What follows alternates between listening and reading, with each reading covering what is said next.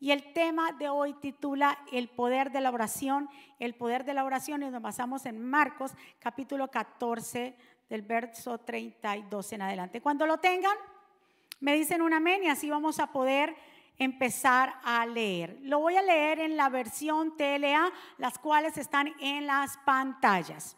Dice la santa palabra del Señor así. Jesús y sus discípulos fueron a un lugar llamado Getsemaní. Y él les dijo, quédense aquí mientras, espérense que me, se me salió esto. Quédense aquí, donde estoy yo, 32.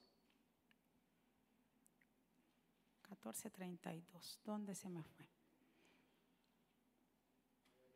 Ok, volvamos a leer que se me apagó el, el iPad. 32. Jesús y sus discípulos fueron a un lugar llamado Gensemaní y él les dijo, quédense aquí mientras yo voy a orar. Jesús invitó a Pedro, a Santiago y a Juan para que lo acompañaran. Entonces empezó a sentir, a sentir muy, pero muy triste y les dijo a los tres, estoy muy triste y siento que me voy a morir. Quédense aquí y no se duerman. Jesús se alejó un poco de ellos y se arrodilló y oró a Dios.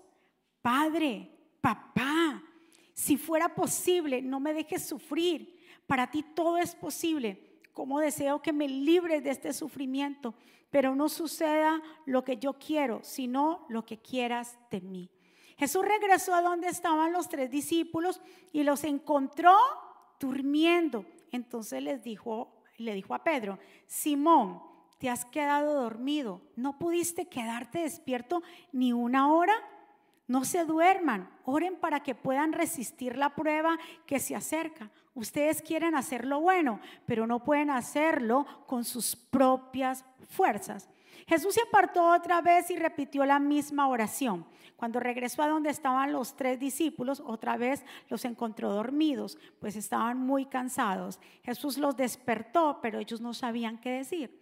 Luego fue a orar por tercera vez y cuando volvió les dijo, sigan descansando, siguen descansando y durmiendo, levántense, ya vienen los hombres malvados para arrestarme a mí, el Hijo del Hombre. Levántense y vengan conmigo, que allí vienen el que me va a entregar. Que el Señor nos bendiga a través de su palabra y que el Señor añada bendición a nuestra vida. Señor, aquí estamos tus hijos en tu casa, hemos llegado para adorarte, para exaltarte. Señor, tú tienes cada, cada servicio, tú tienes una palabra para nosotros. Tú nos has hablado en el día de hoy, tú nos has confrontado a todos como padres, como responsables de nuestras casas, Señor.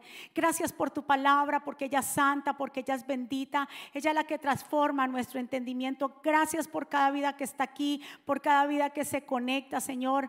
Te pido que tú quites toda venda, toda sordera espiritual. Señor, yo me pongo a un lado para que tú te establezcas, para que tú pases un carbón encendido por mis labios, Señor. Es palabra tuya la que va a ser expuesta, Señor. Es la palabra tuya la que transforma. Tú eres, Señor, nuestro Dios, quien solamente tiene esos planes de bien para nosotros en el nombre de Jesús. Y el pueblo del Señor dice, amén. Notemos algo muy importante específicamente en este verso, cuando Jesús dice que regresa donde estaban los tres discípulos y los encontró durmiendo. Entonces le dijo, se han quedado dormidos, ustedes no han podido quedarse despiertos ni siquiera una hora. Dice, no se duerman. Mire lo que el Señor nos manda. Y eso es lo que vamos a hablar un poquito rápidamente acerca de la oración. Y a Jesús les habla y dice, mire, no se duerman Oren, miren el poder de la oración. Jesús les dice, oren para que, dice ahí, puedan resistir la prueba. Entonces la oración es la que nos ayuda a nosotros resistir cuando venga qué? La prueba, para que cuando venga la prueba que está cerca, ustedes quieren hacerlo bueno, pero dice no pueden hacerlo con sus propias fuerzas había llegado la hora más dura de Jesús. Había llegado el momento crucial de Jesús, el momento en que aquellos que tanto lo perseguían, había llegado el momento de que lo entregaran. Jesús sabía que solamente podía pasar esa copa, podía pasar ese dolor, podía pasar esa traición a través de qué? De la oración. Por eso lo llevó a Getsemaní. Getsemaní es el lugar donde Jesús muchas veces fue allí. Era un lugar eh, retirado de podían ellos como discípulos orar al Padre y Jesús constantemente entra a Getsemaní que significa lugar de prensa. Ahí se dan muchas olivas donde se saca el aceite de oliva. Jesús es un lugar muy hermoso y Jesús se los llevó para allá. Sabía que era la noche crucial. Y yo vengo a decirte a ti cuando llegan esos momentos difíciles, cuando llegan esas pruebas tan duras, ¿qué es lo primero que tú y yo hacemos? El Señor nos da una enseñanza y nos habla acerca de la oración. Hay personas que cuando les pasan las cosas, lo primero es que buscan ayuda exterior. Comienzan y buscan, eh, eh, le informan a cualquier persona y mire, está pasando esto conmigo, ayúdeme, aquello. Pero lo primero que el Señor nos enseña que primero tenemos que buscar primeramente su ayuda, la ayuda del Señor. ¿Y cómo nosotros podemos buscar la ayuda del Señor si no es a través de la oración? Jesús se lleva a los discípulos para que oren. Era la noche crucial, la noche en que lo iban a azotar, la noche en donde Judas le iba a dar el beso como un amigo pero lo iba a traicionar. La noche donde todos los discípulos lo iban a dejar solo. La noche en donde se iban a burlar de él. Y él bien sabía y se fue a ese lugar. El lugar de la oración, el lugar de la intimidad. Y aparte dice, los deja ahí y se lleva a otros tres un poquito más allá, a los tres más íntimos de él. Y les dice, oren en otra versión, la Reina Valera dice, oren para que no caigan en tentación. Y les dice ahí, y el Señor va y se aleja, y cuando los vuelve a ver, están dormidos. Dos veces los encuentra dormidos. Ahí sí hay muchas personas espiritualmente en las iglesias que están dormidos que están dormidos. ¿Por qué? Porque ya no hay, no, no hay esa intimidad. Cuando uno tiene una intimidad con Dios, cuando uno tiene una relación con Dios, nuestros ojos espirituales están despiertos. Cuando nosotros verdaderamente nos llegamos ante Dios, porque es que déjame decirte que la oración es, el, es ese lugar, ese momento en que tú le estás diciendo al Señor, Señor, yo no voy a poder con esto. La oración es para llegarnos a nuestro Señor y decirle, Señor, tú tienes el control de mi situación. Nosotros como padres nos gusta que nuestros hijos sean sinceros, ¿verdad? Que nos digan cuáles son sus temores, que nuestros hijos sean sinceros con nosotros, que nos digan si les hace falta algo, qué es lo que está pasando por esas cabecitas de los pequeños o de nuestros jóvenes. Como padre nos gusta. Así mismo Jesús le gusta que sus hijos vayan a su presencia y le cuenten todo lo que esté pasando. Que le cuenten a Él si hay temores, que le cuenten a Él cómo se sienten. Dios no rechaza la oración de nadie. Dios tiene apresto, inclinado su oído a la oración de aquellos que se acercan con fe. Yo no sé si tú estás esperando de pronto una respuesta a una oración, pero déjame decirte que Dios no llega temprano ni tarde, Él va a llegar en el momento preciso para responderte. Pero tenemos que aprender a hacer algo que nos enseña, y que le voy a decir rápidamente en dos frases, que nos enseña que la oración, para poder que nosotros veamos resultados en nuestra vida, tenemos que aprender a ser perseverantes. La oración, ¿sabe qué es la oración? La oración es aquella que cuando uno ora está tocando al cielo. ¿Se acuerdan cuando dice el Señor, le preguntan, varias veces al Señor le preguntan, Señor, enséñanos a orar? Le preguntan muchas veces a Jesús, ¿cómo es que se ora? Y usted también de pronto se ha preguntado, ¿cómo yo oro? ¿Cómo será mi oración? ¿Cómo es que yo voy a orar? Ah, es que simplemente la oración no son cuestiones repetidas, Jesús lo dijo. La oración no es muchas palabras. En Mateo capítulo 6 lo dice, no son muchas las palabras que uno habla. La oración son palabras que salen de un corazón que está agradecido, un corazón que tiene fe, un corazón que sabe y entiende que solo no va a poder. Pero nosotros tenemos para poder ver resultados en la oración, tenemos que ser perseverantes. Jesús dice bien claro que su alma estaba angustiada. ¿Cuántas almas no están angustiadas? Pero ¿dónde fue y él buscó refugio? Cuando su alma está angustiada, cuando te sientas triste, cuando te sientas que ya no puedes más, cuando te sientas que la situación te está ahogando, cuando te sientas que ya mm, ves no solución, que tus hijos se están apartando, que tu matrimonio se está desboronando, que hay cosas, yo te vengo a decir, ve a la presencia del Señor. Ahí completamente el Señor te va a hablar, el Señor te va a dar la sabiduría, el Señor te va a dar paz, el Señor te va a dar lo que el mundo no te puede dar. ¿Cuántos están de acuerdo conmigo? Jesús nos enseña la clave, todo cristiano, el Señor dice, no se duerman, oren para que puedan resistir la prueba que viene. Nos van a acontecer pruebas, pero la única manera de nosotros poder afrontar esas pruebas es a través de qué? De la oración. Y miramos acá, cuando el Señor les habla de que yo le dije que la oración es golpear. En Lucas capítulo 11, verso 1 nos habla de la historia o la parábola del amigo que toca la puerta. Dice, una vez Jesús estaba orando en cierto lugar, cuando terminó uno de sus discípulos se le acercó y le dijo, Señor, enséñanos a orar, así como Juan le enseñó a sus discípulos. Y así viene el Señor y les enseña. Luego utilizó la siguiente historia para enseñarles más acerca de la oración. Supongan que uno de ustedes va a la casa de un amigo. Mire esta historia tan tremenda, esta parábola, para darnos a entender cómo es que es la oración. Le dice, supongan que uno de ustedes va a la casa de un amigo a medianoche para pedirle que le preste tres panes. Le dices, acabo de llegar de, eh, acabo de, llegar de visita a un amigo mío y no tengo para darle de comer. Supongan que ese amigo grita desde el dormitorio, no me molestes, la puerta está cerrada, mi familia y yo estamos acostados, no puedo ayudarte.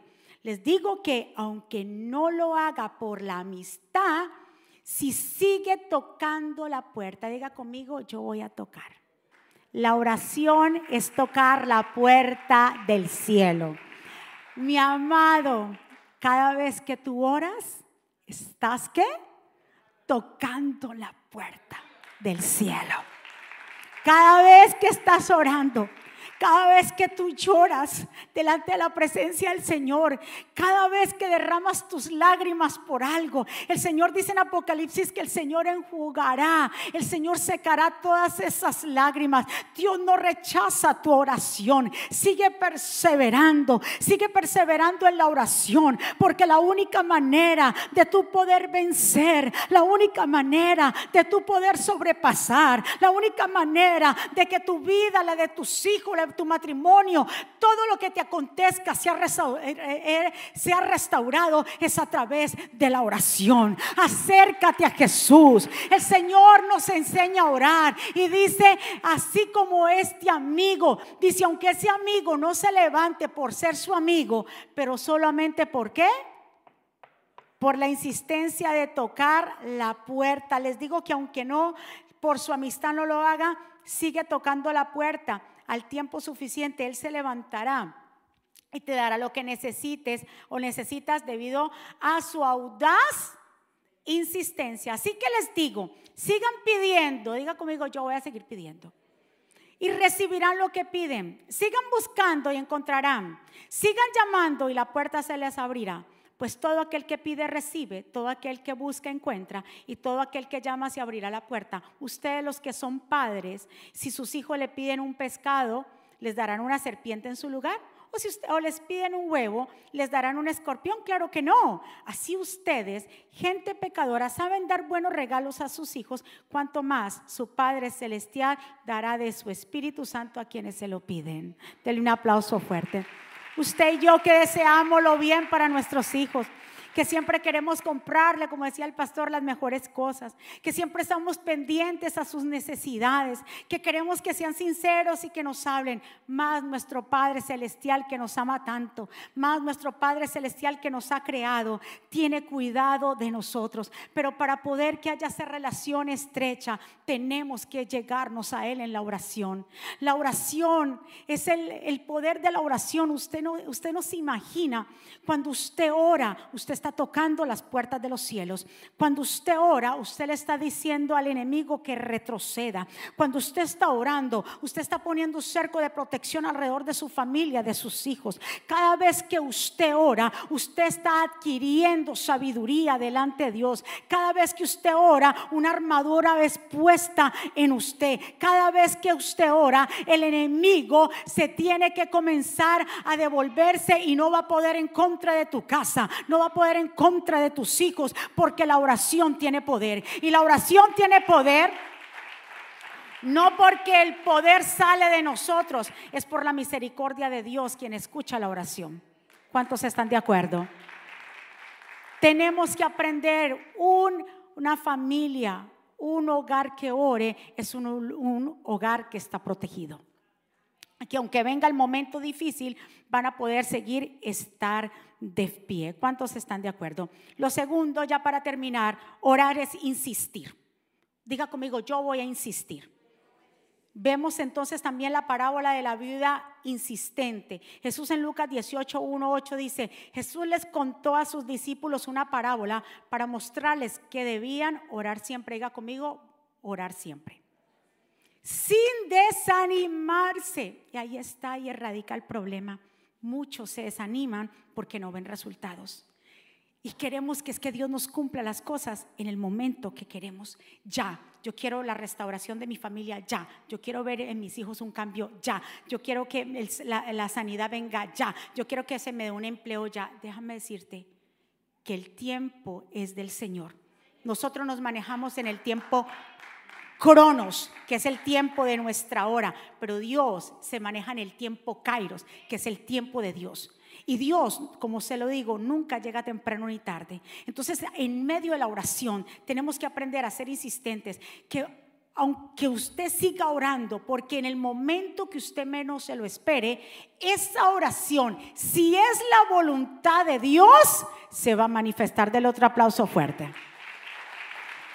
Mire, la parábola de la, vida, de la viuda insistente. Jesús le contestó a sus discípulos una parábola para mostrarle que debían orar siempre. Sin, ¿qué dice ahí?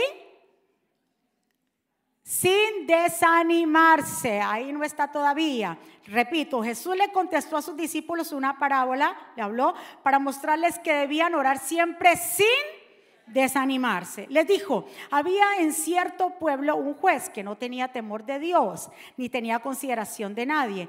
El mismo pueblo había, en el mismo pueblo había una viuda que insistía en pedirle, hágame usted justicia contra mi adversario. Durante algún tiempo él se negó, pero con, con fin pero por fin eh, concluyó, aunque no temo a Dios ni tengo consideración de nadie, como esta viuda no deja de qué? De molestarme, voy a tener que hacerle justicia, no sea que con sus visitas me haga la vida imposible. Continuó el Señor, tengan en cuenta lo que dijo el juez injusto. ¿Acaso Dios no hará justicia a sus escogidos que claman a Él día y noche? Se tardará mucho en responderles, les digo que si les hará justicia sin demora. No obstante, cuando venga el Hijo del Hombre, ¿encontrará fe en la tierra? ¿Qué tan persistentes somos en la oración? No se trata de que yo ore hoy y mañana no ore. Jesús dijo algo bien claro y nos habló, dice, yo soy el agua de vida. El que tenga sed, que venga a mí. ¿Y por qué Señor pone el ejemplo del agua? Porque el agua es algo muy vital. Podemos dar pronto dejar de comer varios días, pero no beber agua.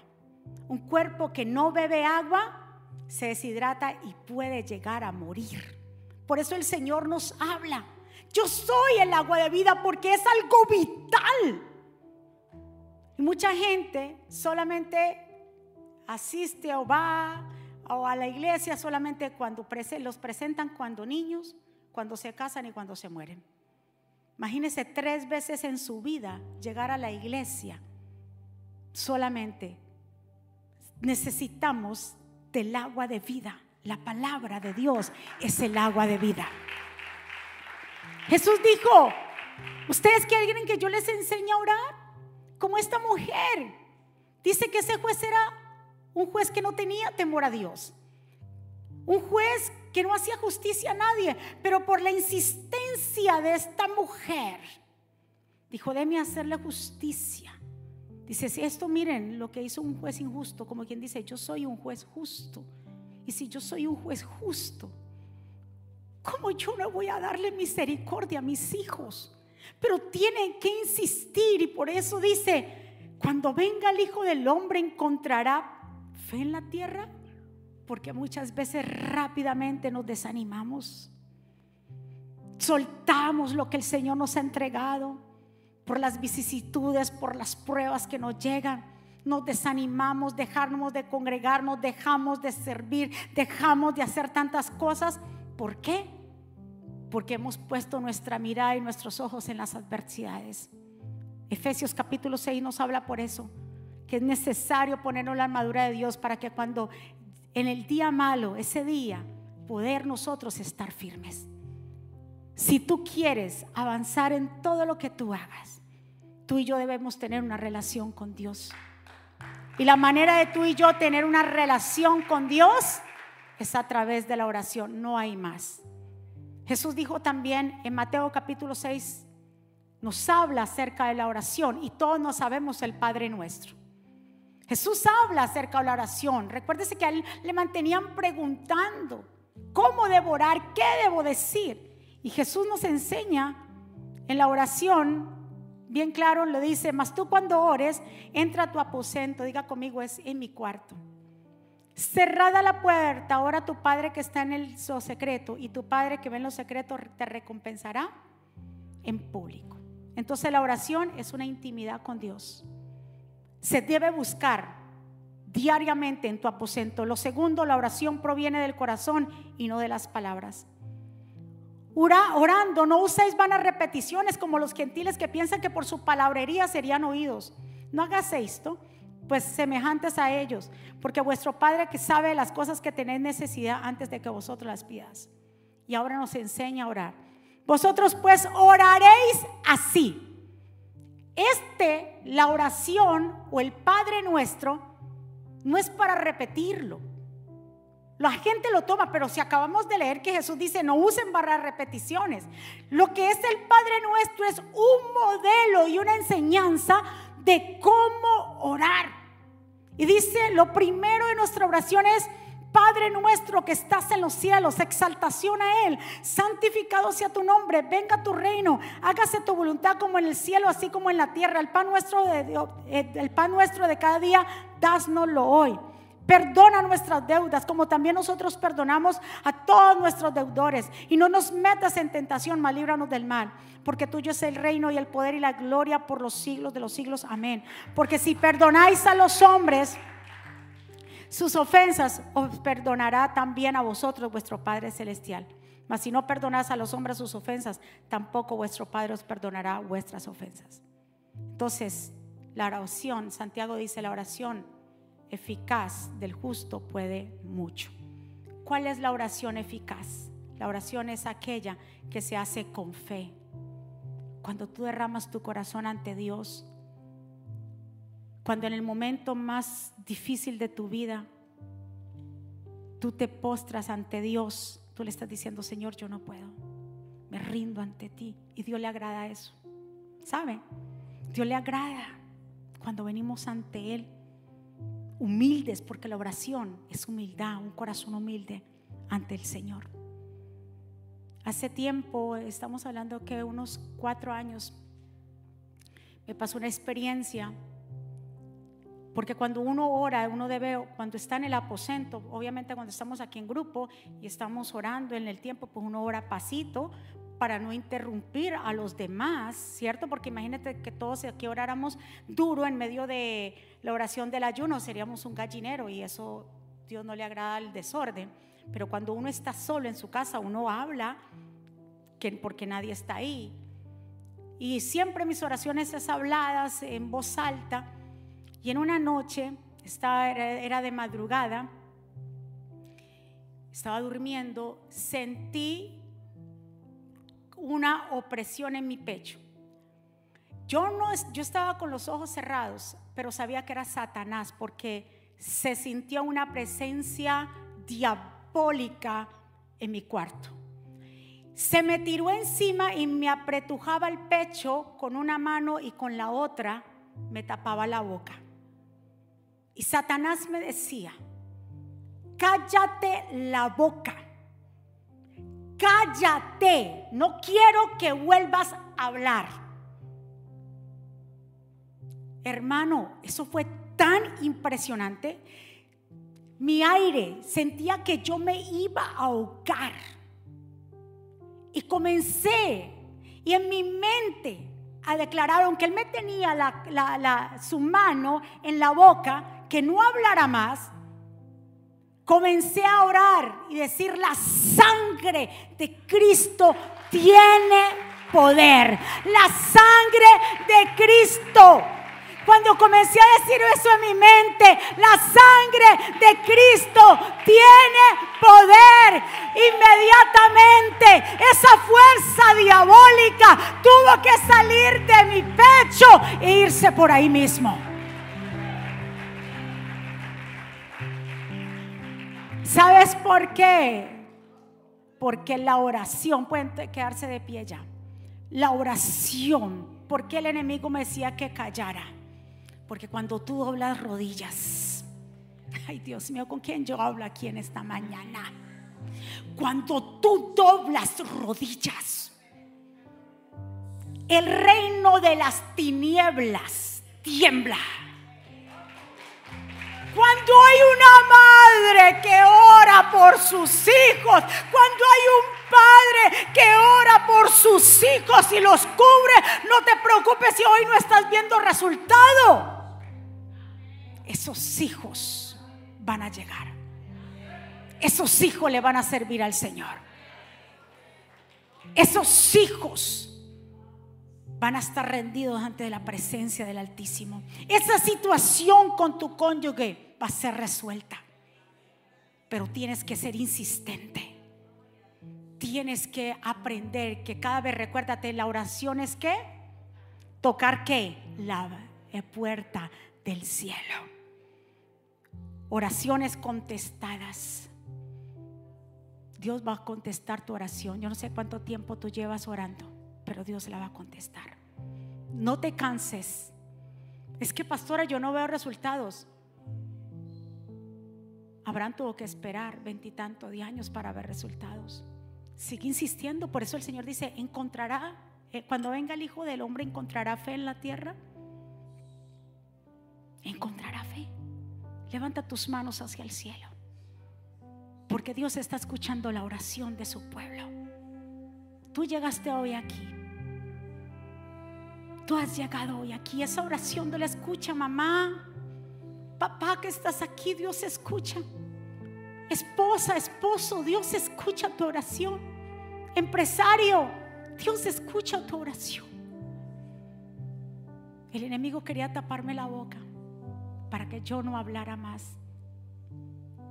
Y entre más Él quiera tapármela, más hablo, más digo.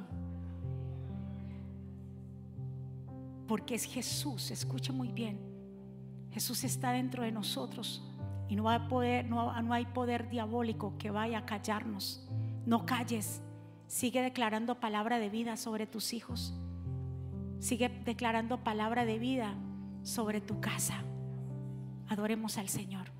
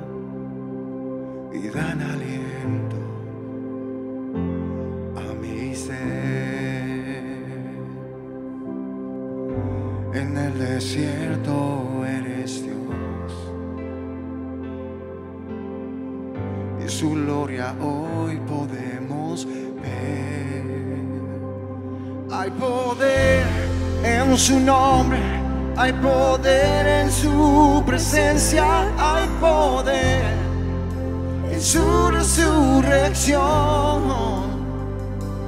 Hay poder en su sangre, hay poder en su palabra, hay poder en el nombre de Jesús.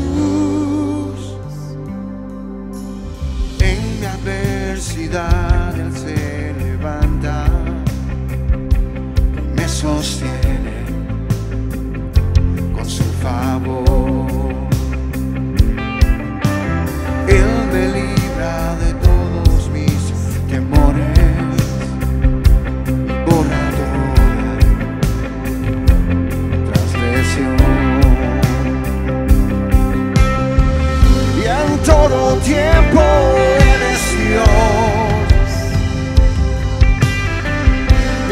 Adoraciones para Él.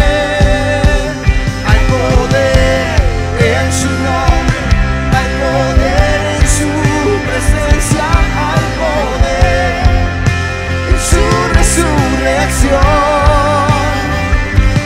Hay poder en su sangre, hay poder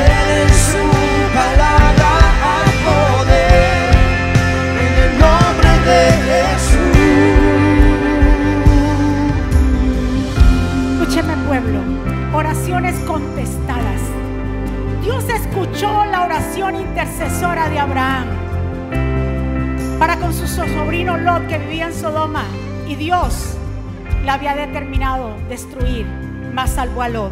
Dios escuchó la oración y el clamor de Agar, madre de Ismael, quien pensaba que iba a perecer en medio del desierto y Dios les dio agua. Dios escuchó la oración de Moisés para que Dios cambiara las aguas amargas en dulce y ellos pudieron tomar. Dios escuchó la oración por sanidad de Moisés para con su hermana Miriam y sanarla de la lepra. Dios escuchó el clamor de Moisés para abrir el mar rojo. Dios escuchó la oración llena de lágrimas de Ana para poder tener hijos y no solo todo uno, sino cinco. Dios escuchó las varias veces que David le pidió confirmación para atacar a sus enemigos y los pudo vencer. Dios escuchó la oración de Elías para dejar de, que dejara de llover y también volviera a llover. Dios escuchó la oración de Jabez para que ensanchara su territorio, así lo hizo. Dios escuchó la oración de Daniel en el foso de los leones y los leones no pudieron hacerle daño. La oración de Elías Dios la escuchó para que cayera fuego del cielo. La oración de Ezequías para liberación. La oración de los apóstoles para predicar con denuedo. Así Dios escucha tu oración. el mismo poder que resucitó a Jesús me levantará. Vamos, me levantarán.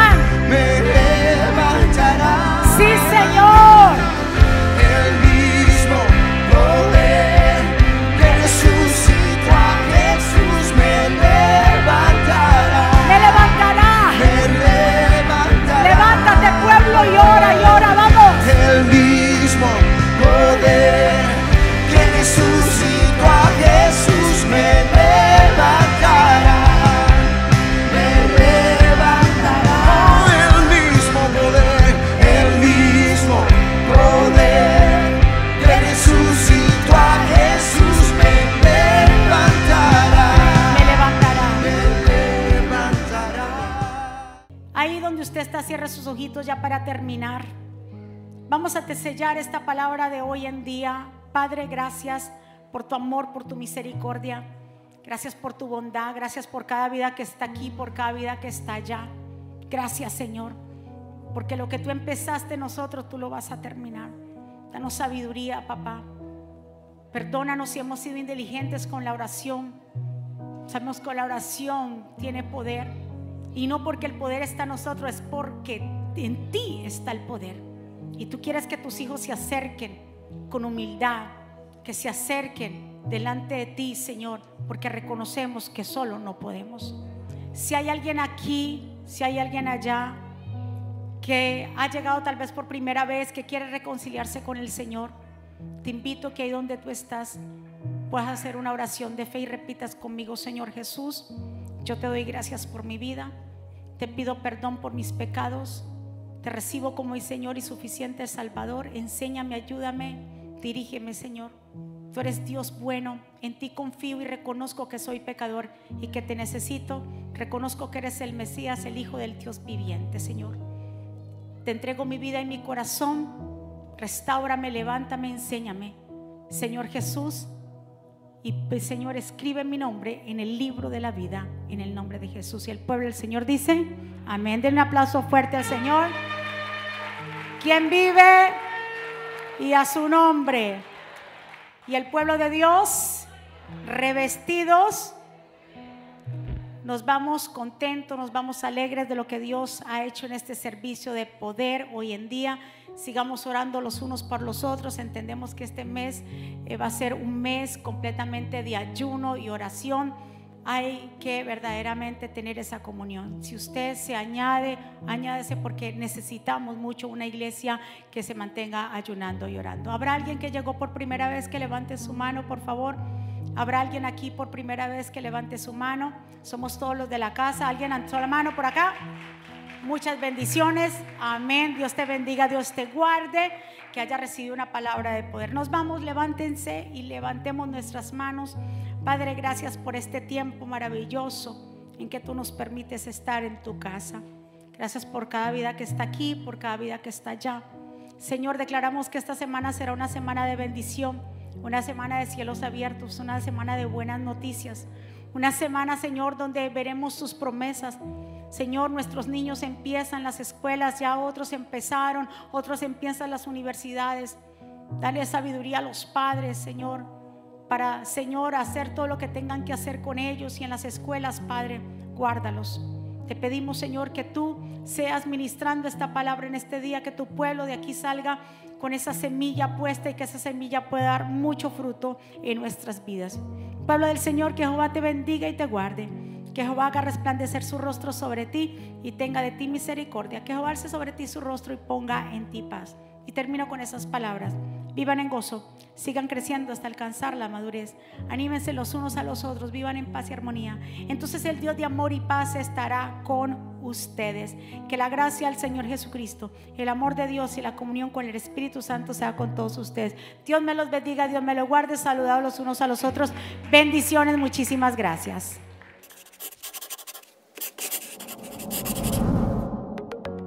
¿Quieres estar al día con todos los eventos de la pastora Mónica Jaques y Ministerio Jesucristo Vive?